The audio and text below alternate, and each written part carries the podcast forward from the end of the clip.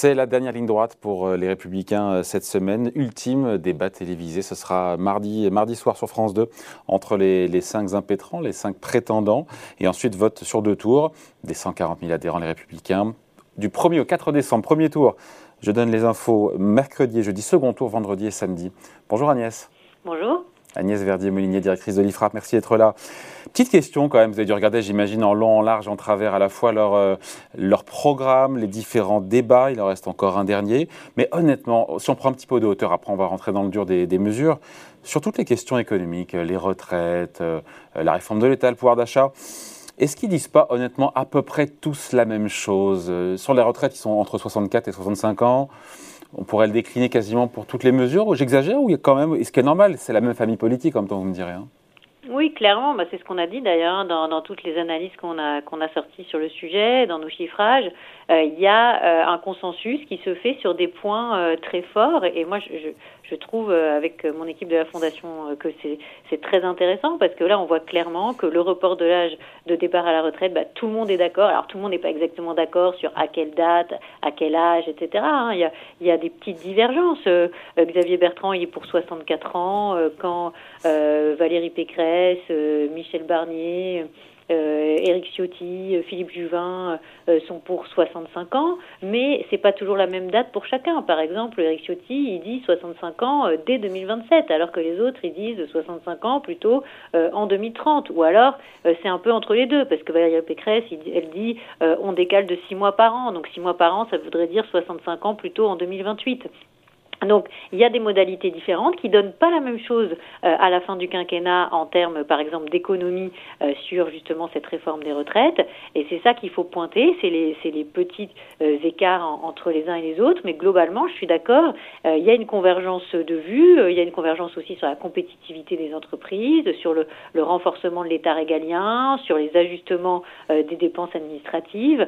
Mais euh, ce qui est intéressant euh, dans, dans, le débat, euh, c'est que ça préfigure aussi des grands sujets qui vont être sur la table pour la vraie campagne de la présidentielle qui va commencer après cette primaire. Agnès, comment on fait pour les différencier, les principaux candidats, notamment je pense aux, favoris Comment on fait pour les différencier, les Michel Barnier, les Xavier Bertrand, les Valérie Pécresse, les Éric Ciotti? Ou, est-ce que c'est finalement à la marge, ou est-ce que c'est une question de tempérament, de parcours politique, mais sur le programme, sur les idées, sur les mesures? De toute façon, on sait très bien que le choix euh, pour une présidentielle, c'est aussi le choix d'un homme ou le choix d'une femme.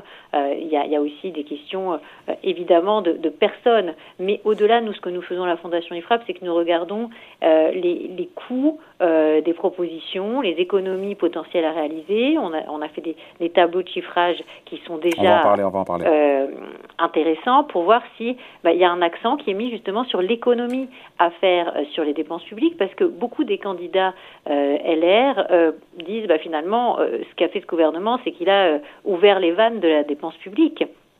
Et quand on dit ça, on dit aussi bah, il va falloir à un moment sortir du quoi qu'il en coûte, faire de vraies économies. Et c'est ça qui est intéressant, c'est de regarder aussi la balance entre bah, les économies, les dépenses supplémentaires, les hausses d'impôts, les baisses d'impôts, et à la fin voir ce que ça pourrait donner à l'horizon 2027. Eh bien justement, celui ou celle, Agnès, qui a le, programme le plus complet, encore une fois dans le sens euh, avec des mesures précises, euh, chiffrées, avec des financements, qui a fait ce travail le plus minutieux? Alors, dans les détails hein, de, ce qui est chiffrable, on voit que du côté de Valérie Pécresse et Eric Ciotti, on a pas mal de détails, mais c'est aussi vrai quand même euh, derrière pour Michel Barnier ou Philippe Juvin. Celui qui rentre le moins dans les détails encore à ce stade, c'est Xavier Bertrand parce qu'il a pris une stratégie un peu différente, c'est-à-dire qu'il dit qu'il ne faut pas tout dévoiler tout de suite, qu'il dévoilera tout dans un, second temps. Et donc il y a encore pas mal de choses dans le programme de Xavier Bertrand qui sont non encore connues. Par exemple, il dit qu'il veut accélérer le programme de désendettement euh, dès 2025, mais il ne dit pas exactement euh, comment il va désendetter la France, comment il va faire baisser la part de dette par rapport au PIB. Donc il y a, y a, pas mal de choses euh, qui sont encore en en, réflexion. Et c'est vrai que ça, donne une vision un peu moins détaillée de son programme. Mais c'est aussi une stratégie qu'ils assument euh, dans, dans, son équipe de campagne.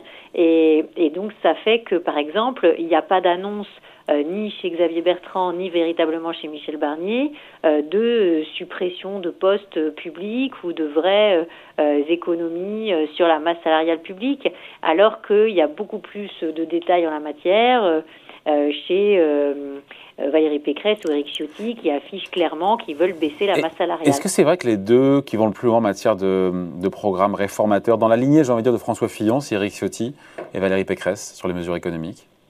Alors, ils vont sur les questions de baisse euh, de, de postes, hein, qui ce sont les sujets euh, dont on se souvient aussi euh, pour la campagne de, de 2017. Après, chez Valérie Pécresse, il y a, il y a la suppression de la C3S hein, dans les taxes de production, mais d'autres candidats, comme Xavier Bertrand, vont beaucoup plus loin sur la réduction des impôts de production. Oui, il est sur 30 milliards et quelques, hein, lui. 30, 33 milliards 75 en net, alors que... Ce qui doit vous rendre très heureuse, mais comment il les finance on sait ou pas?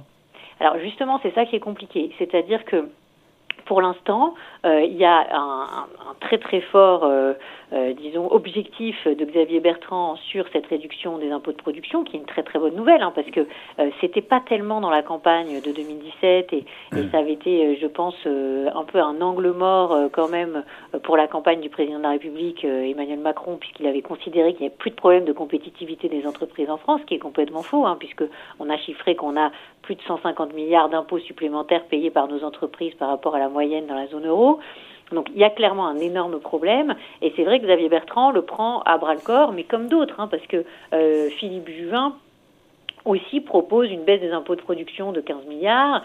Euh, Éric Ciotti propose aussi une baisse des impôts de production. Euh, Michel Barnier propose aussi une baisse des impôts de production de, de 10 milliards. Euh, et Valérie Pécresse propose, elle, la suppression de la C3S, euh, ce qui fait une baisse en fait, euh, qui, qui, est un peu plus faible. Hein, Pardon, la C3S, j'ai un trou de mémoire, cotisation sociale, de solidarité, c'est ça, des, sur les sociétés? Oui, qui, qui, en fait est une des, des taxes de prod qui, qui est souvent euh, euh, mise en exergue par les, les entrepreneurs pour dire que c'est c'est vraiment une de celles qui, qui, est les plus, les plus insupportables. Mais il y en a plein d'autres. Hein. Euh, la, la, la, CVAE, l'IFER. Euh, Cotisation sur la valeur ajoutée des entreprises, CVAE les, taxes transport. Enfin bon, il y, a, une cascade fiscale qui pèse euh, sur nos entreprises, qui est, qui est vraiment euh, devenue euh, totalement infinançable et qui, et qui fait que la France se désindustrialise. Hein. Donc là, il y a, vraiment un axe très très fort euh, dans cette campagne sur ce sujet. Et je suis absolument persuadée que ce sera repris aussi euh, post-congrès la, la, la, la, seconde séquence de la campagne qui va s'ouvrir. Et c'est ça qui est intéressant euh, parce que même si tout n'est pas encore affiné euh, dans les, euh, les programmes des candidats LR et même si on se souvient bien qu'on est encore dans une phase de démarrage hein, de, de la campagne et que quand on peut faire vraiment des bouclages macroéconomiques, on peut faire des évaluations économétriques des, des programmes des candidats, euh, c'est plutôt dans la la dernière ligne droite de la campagne, c'est-à-dire un mois avant euh, le, le, scrutin. Mais là, on a déjà pas mal de détails qui préfigurent les grands axes de, de, du, du, débat, comme celui, par exemple, euh, d'inciter et d'exiger euh, par rapport à la question des aides sociales mmh. et des indemnités chômage. Euh, il y a pas mal de candidats qui disent, bon, maintenant, il va falloir se, se, mettre dans une logique de baisser euh, le, le, niveau euh, d'indemnisation quand on refuse des emplois. C'est d'ailleurs ce qu'a dit aussi le président de la République. Oui. Et ça, on va aller vers des, des, des, schémas qui sont vraiment ceux des pays du nord de l'Europe. Donc, c'est le modèle social français qui est en train de muter. Euh, qui va, à mon avis, muter énormément entre 2022 et 2027, parce que ce fameux quoi qu'il en coûte, il a ouvert les vannes de la dépense sociale comme jamais, et maintenant, on va être obligé de réduire la voilure et de la manière la plus intelligente possible, c'est-à-dire que ceux qui ne veulent pas retourner vers l'emploi alors qu'ils en ont la possibilité seront sanctionnés. Euh, je, pense que ça va être aussi un des grands axes de la campagne 2022. Mmh. On parle beaucoup, Agnès, des baisses d'impôts de, production, cette fiscalité euh, qui pèse sur les entreprises, mais on sait que le pouvoir d'achat, c'est la préoccupation majeure des Français aujourd'hui. Euh, en matière de baisse de taxation des particuliers, qui va le plus loin aujourd'hui? Bah alors, on Parce a que beaucoup... tous proposent des choses. Hein. évidemment. Oui, oui, oui, tout se propose en fait de, de, que le travail paye mieux. Les baisses de cotisation souvent. Voilà, la création d'une prime au travail avec 4 milliards de coûts pour, pour Xavier Bertrand, mais aussi des propositions un peu similaires hein, du côté de, de, de Valérie Pécresse, avec l'idée de, de, baisser aussi pour certains les, les cotisations. Euh, donc on est, on est euh, par exemple euh, chez, chez Eric Ciotti, il y a, il y a énormément de, de baisses aussi de, de cotisations. Et à la fin, qui en met le plus Qui en met le plus et, et qui baisse le plus les impôts entre guillemets des particuliers par rapport aux entreprises? J'ai l'impression qu'il y a plus d'argent qui est mis pour les baisses d'imposition des entreprises que pour les particuliers. Bah non, pas, pas, forcément, pas forcément, non, non. Euh, parce que Eric Ciotti, par exemple, il, a, il veut rapprocher le salaire net du salaire brut en supprimant progressivement les cotisations sociales et ça lui fait un coût de 20 milliards d'euros. Euh, Jusqu'à quel niveau de salaire il fait ça? À l'horizon 2027. Bon, vous savez, alors on n'a pas toujours tous les détails euh, euh sur euh, sur sur chacun, hein, mais 20 milliards, c'est gigantesque hein, de, de, de coûts en, en, la matière. Après. Euh, on a euh, une baisse des charges chez Valérie Pécresse pour augmenter les salaires nets de 10%, qui est, qui est évalué à 7 milliards d'euros. Là aussi, les modalités sont encore un petit peu floues euh, sur qui va être concerné ou pas. Mais est-ce que c'est du flux? Est-ce que c'est du stock? Bon, euh, donc euh, il, va, il, faudra aussi, euh, mais il y a des crédits d'impôt pour les ménages, il y a le doublement du plafond des crédits d'impôt des services à la personne pour Valérie Pécresse, il y a l'idée d'un de la défiscalisation et désocialisation des heures supplémentaires euh, pour euh, pour Philippe Juvin avec un déplafonnement, euh, avec un coût potentiel de, de 5 milliards d'euros. Michel Barnier qui propose la suppression totale des charges sociales pour le premier emploi des jeunes pendant trois ans avec un coût à 4,6 milliards d'euros. Il propose aussi de baisser les cotisations sociales des salariés médians entre 1,5 et 2,5 SMIC à 7 milliards d'euros. donc vous voyez bien qu'on a autant, si ce n'est parfois plus, euh, de propositions de baisse euh, des cotisations euh, avec des mesures pouvoir d'achat. la question, c'est que c'est beaucoup des cotisations salariales, alors qu'on sait très bien que ce qui pèse énormément dans la balance des coûts supplémentaires pour nos entreprises, c'est plutôt les cotisations patronales. Donc là aussi, il y a, y a, quelque chose à, à réfléchir dans le cadre de cette campagne. C'est est-ce qu'on n'est pas un peu hypocrite à vouloir toujours faire baisser les cotisations salariales, alors même que derrière, on a toujours le modèle social qui pèse extrêmement lourd? Hmm. Sur la dépense publique, juste Agnès, euh, bon, tous veulent, on l'a dit, baisser cette dépense publique. Euh, la question, c'est comment? Et en étant réaliste, parce qu'il a beau jeu, Michel Barnier, qui n'affiche pas pour le coup d'objectifs euh, chiffrés, de dire qu'il ne faut pas promettre ce qu'on ne pourra pas tenir, notamment en matière de réduction de postes de fonctionnaires, alors que Valérie Pécresse et Eric Ciotti vont euh, le plus loin avec 150 000 respectivement et 250 000 postes supprimés sur le quinquennat Alors, c'est compliqué parce que je pense que chacun a une stratégie un peu différente. Il y a ceux qui affichent la baisse du nombre de, postes, hein, qui voudraient euh, supprimer euh, dans les cinq ans qui viennent. Sans dire vraiment où d'ailleurs. Moi, j'ai pas bien Alors, compris. Hein. Euh, si, quand même. Si. Euh, bah, quand on, on, rajoute dans, tout ce qui est régalien, euh, État, police, justice, euh, santé, qu'est-ce qui oui, reste Oui, mais par exemple, Valérie Pécresse, quand elle donne son, son chiffre, c'est du net et a, elle dit qu'elle en a 50 000 de création à côté, qu'elle en supprime 200 000. et donc. mais elle les supprime où ces postes de fonctionnaires, ces 150 000 postes? Et c'est via des mécaniques, la mé enfin, le, le dispositif de non-remplacement d'un fonctionnaire sur deux partant à la retraite? Bah, Il y en aura forcément euh, pas mal dans les, dans les collectivités locales, pas mal dans ce qu'elle appelle l'administration administrante. Et, euh, et, ça, c'est quoi? C'est des doublons. En fait, ça passe par un processus énorme de décentralisation. Ce que, ce que donnent un peu tous les candidats d'ailleurs. Hein. Ils ne donnent pas exactement la méthodologie de comment ils vont exactement décentraliser, mais beaucoup disent euh, qu'ils veulent gérer au niveau local énormément de de, politique publique. Hein. Euh, donc euh, ça, c'est très intéressant. Ça veut dire il faut bien mettre des moyens humains quand on décentralise. Donc euh, le, poste, il doit qu'il soit géré par l'État ou la collectivité. Non, mais David, vous savez très bien qu'aujourd'hui, les moyens humains, ils sont déjà là dans le cadre de la décentralisation. Parce qu'on a fait semblant de décentraliser en France. On a décentralisé des petits morceaux de politique publique sur l'éducation, sur les transports, sur la politique de l'emploi, sur la culture. Mais en même temps, l'État a gardé la main. Donc, en fait, l'État doit supprimer, euh, en fait, de se, dédéployer de, des, territoires euh, d'une certaine manière pour laisser la main véritablement euh, aux régions et au bloc communal. Et là, il y a des économies gigantesques à faire si on, à l'aune de ce qu'ont fait euh, nos, voisins européens. On est en train de faire un chiffrage d'ailleurs à la Fondation IFRA pour montrer que si on décentralisait vraiment, les économies se chiffreraient. Je vais pas de vous donner encore le chiffre, mais c'est des milliards d'euros d'économies euh, de, de, coûts en fait de, production. Hein. D'ailleurs, on avait montré qu'on dépensait 84 milliards d'euros par an de coûts de production pour nos services publics, de plus par rapport à la moyenne euh, des pays euh, européens. Donc là, il y a, quelque chose qui qui ne va pas dans notre système.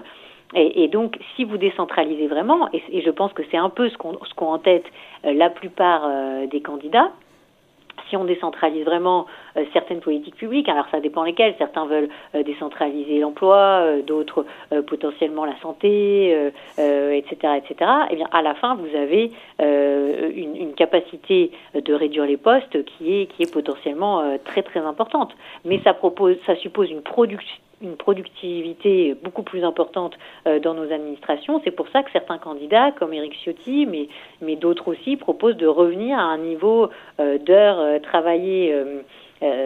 Philippe Juvin aussi, augmentation du, travail du temps de travail des fonctionnaires de 35 à 37 heures. Et payer combien? Alors justement, c'est toute la question. C'est-à-dire que derrière, euh, en fait, on est passé des 39 heures aux 35 heures payées 39. Euh, évidemment, il ne faut pas faire d'énormes augmentations euh, de rémunération en face, mais ça suppose quand même euh, peut-être de, de, revoir la politique salariale, mais peut-être aussi avec une bascule du statut vers le contrat. ça, il y a des tas de choses à, à copier de ce qui s'est passé dans, dans, les, dans les pays du, du, nord de l'Europe et qui fonctionnent très très bien. Donc sur, sur la baisse des effectifs, je pense qu'il y a encore des agendas cachés chez certains candidats qui en fait ne veulent pas afficher de baisse d'effectifs en considérant que euh, ça n'a pas été un bon marqueur. Euh, Michel Barnier notamment. Des précédentes campagnes, mais ils imaginent des contrats, un peu comme les, les packs de Cahors hein, qui ont été passés par ce gouvernement actuel avec les collectivités locales, mais à, à mon avis, il faudrait les changer, ces pactes. Il, faut, il faudrait qu'ils soient beaucoup plus euh, fins, beaucoup plus euh, euh, négociés collectivité par collectivité, non pas dans une idée de ne pas augmenter de plus de tant de pourcents les dépenses de fonctionnement, mais dans une idée que chacun soit ramené à la moyenne bonne gestionnaire des collectivités comparables. Et ça, c'est tout à fait possible de le faire. C'est ce que font d'autres pays d'Europe c'est-à-dire euh, dire, bah voilà, en, en, dépenses de fonctionnement, vous vous êtes 10% au-dessus de la moyenne euh, des collectivités qui vous ressemblent, il faut baisser de 10%. Ah. Vous, vous êtes euh, 5% en dessous, ah bah oui, ça c'est très bien, et donc valoriser euh, les, bons, les bons gestionnaires. Et, et c'est ça qui permettrait aussi énormément d'économies. On l'a montré euh, de nombreuses fois dans nos travaux aussi de la Fondation IFRAP quand on a euh, évalué les la gestion des régions, la gestion euh, des départements, la, la gestion. Agnès, Agnès, Agnès, petite question parce que leur file. Est-ce que tous, au gré des nouvelles dépenses fiscales, des nouvelles dépenses publiques, des éventuelles recettes qui sont prévues, est-ce que tous, tous les candidats LR, vont aggraver, ou pas d'ailleurs, le déficit public en 2022 On sera a priori à 5%. Bah, ça dépend lesquels. Alors d'abord en 2022, nous nos chiffrages on les fait pas en 2022, on les fait en 2027. Il hein. faut savoir que 2022, on est déjà en train de voter le budget, donc les marges de manœuvre quand même du prochain gouvernement pour 22, euh, ça va être quand même assez assez ténu. Euh, en revanche, ce qu'on peut dire, c'est que la plupart des candidats essaient de faire plus d'économies euh, en dépenses euh, que euh, que de, de baisse d'impôts. Hein, euh, donc ça, c'est quand même euh, intéressant. On voit qu'ils ont bien intégré le fait qu'il fallait euh, économiser, baisser la dépense publique. après, c'est vrai que c'est les retraites qui va être le, le, plus, la décision la plus importante, le report de l'âge à la retraite. Mais je pense qu'Emmanuel Macron ira aussi sur ce sujet. Il l'a clairement dit le 9 novembre dernier. Après, il y a ceux qui disent d'abord il faut baisser les dépenses, ensuite on aura des marges de manœuvre pour baisser les impôts et notamment les impôts de production. Il y a ceux qui disent maintenant d'abord il faut baisser les impôts de production euh, et ensuite on verra euh, ce qu'on fait euh, sur la dépense. Je pense que la vérité elle est un peu entre les deux parce que toutes les modélisations qu'on a faites à la Fondation IFRAP montrent qu'il faut à la fois avoir un plan d'économie hyper détaillé avec un vrai calendrier, etc. et pouvoir faire en même temps euh, la baisse euh, d'impôts. Pourquoi? Parce que ça permet en fait de, de, de, de booster la, la, croissance là où vous allez forcément avoir un, un, un impact récessif euh, sur le PIB quand vous, pendant que vous baissez la, la dépense. Donc il faut booster le PIB du côté des, des baisses d'impôts pendant que vous faites vos baisses Il faut faire du en même temps pour, pour Agnès Verdier. Bah, il, faut, il faut tenir les deux bouts de la, de, de la réflexion. C'est-à-dire que si vous êtes que sur la baisse de dépenses ou si vous êtes que sur la baisse d'impôts, euh, ça tient pas la route. Quoi.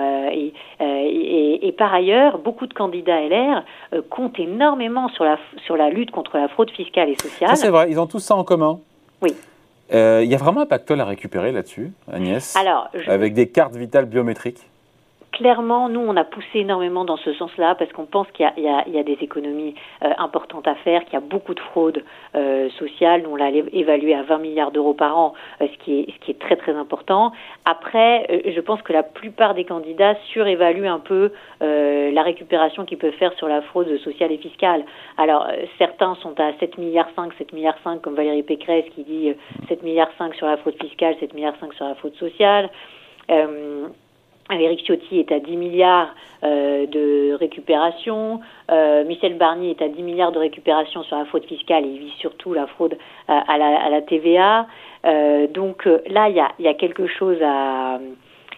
de son côté, Xavier Bertrand est plutôt sur un audit des niches fiscales, mais il dit pas exactement combien ah oui. il compte, il, il, compte mmh. récupérer.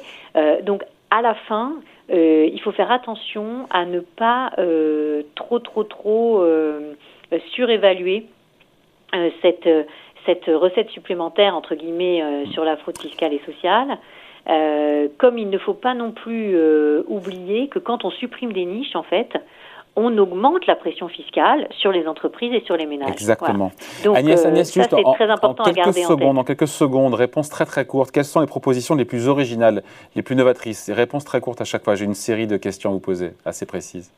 Bah, les plus novatrices euh, par rapport à ce qui, ce qui s'est passé euh, sous le, le précédent euh, quinquennat, je, je, pense qu'il y a deux axes très très fort. Alors vous allez me dire, ah oui, mais c'est pas hyper novateur. Mais, ah, innovateur, euh, original, pas qu'on entend non, la retraite mais, à 65 ans, on entend depuis oui, longtemps mais, les postes de fonctionnaires. Mais, mais en réalité, euh, il y a deux axes qui sont, je dis pas que c'est novateur, je dis que c'est essentiel. Euh, je pense que c'est ça le plus important. C'est le report de l'âge de départ à la retraite et la question de la baisse des impôts de production c'est ça qui peut nous sortir d'affaires. Hein. Il faut vraiment le, le, le comprendre. Et, et, et, je suis absolument certaine que ça fera partie des grands axes de campagne. Ensuite, le plus novateur, à mon sens, ouais. par rapport à la précédente campagne, ah. C'est la prise en considération, l'éveil des consciences sur le fait qu'on ne peut pas avoir, euh, en additionnant RSA et prime d'activité, 21 milliards euh, d'euros par an euh, de dépenses là-dessus. quand on ajoute en, ensuite l'allocation adulte handicapé, quand on ajoute l'ensemble des, des, aides sous critères de ressources, on est à 130 milliards d'euros par an. C'est absolument infinançable dans les prochaines années. Et ça galope partout. Les départements ne sont plus en, mesure de, de, financer tout ça. Il y a une recentralisation d'ailleurs qui est prévue au 1er janvier 2022, vous l'avez sûrement vu, de la gestion du RSA en Seine-Saint-Denis euh, par l'État. Ça, il faut recentraliser les aides sociales. C'est une prise de conscience qui est en train de se faire. Et on ne doit plus délivrer des aides sociales sans avoir, comme dans les pays du nord de l'Europe, des contreparties euh, pour le retour à l'emploi, le retour au travail. Euh, ça, c'est quelque chose qui est en train de se dessiner dans la campagne. Et pour moi, c'est une évolution fondamentale de notre modèle social comme on l'a jamais vécu précédemment et qui là aussi est incontournable parce que il ne faut pas oublier une chose, on vient de sortir une étude là-dessus à la Fondation IFRAP, sans le travail, sans travailler plus, il nous manque 7 milliards d'heures travaillées en moins par rapport aux pays comparables en France tous les ans. Si on ne fait pas un axe fort du travail et du retour au travail, après, en, en, tout cas après cette pandémie, avec la reconstruction qu'il faut faire de notre économie, on va louper le coche euh, de la reconstruction et de la croissance pérenne. Parce que vous avez parlé de croissance tout à l'heure, il y a des incertitudes sur la croissance 2022, mais il y a aussi beaucoup plus d'incertitudes sur les croissances des, des années, années, suivantes. Euh, suivantes. Et en, attendant, suivantes, en attendant, cette semaine, il y a un vote. Il y a un vote, il y a deux tours, encore une fois, euh, premier, deuxième tour cette semaine, pour 140 000 adhérents républicains. S'il y en a qui nous regardent, qui disent, tiens, qui a le meilleur programme économique Elle répond quoi, Agnès Verdier-Molinier? Le plus abouti, le plus réaliste, le plus chiffré, le plus euh, documenté? Clairement, je réponds pas. Je pense que le, le programme, d'abord, il faut prendre connaissance de tout ce qui a été publié par les différents candidats et des tableaux de chiffrage qu'on a publiés, nous, à la Fondation IFRAP. Et ensuite, il faut se dire que le programme qui va en sortir, ce sera un programme qui mixera un peu toutes les idées qui ont été euh, diffusées dans cette campagne. Et c'est ça qui est intéressant, parce qu'en plus, comme on sait très bien que le président de la République souvent se nourrit des programmes et des débats qui ont lieu avant ses entrées en campagne, on va voir que ça va nourrir énormément euh, le programme aussi euh, des ensembles citoyens ou des marcheurs, enfin je ne sais pas comment il faut les appeler maintenant. Et c'est là qu'on va rentrer dans une deuxième phase de campagne très intéressante et vraisemblablement plus Et on verra comment les idées des Républicains infuseront pas justement dans cette future campagne qui s'ouvrira dès début 2022. Merci beaucoup Agnès Verdier-Molinier, la directrice de l'IFRAP. Merci, bye. Bye.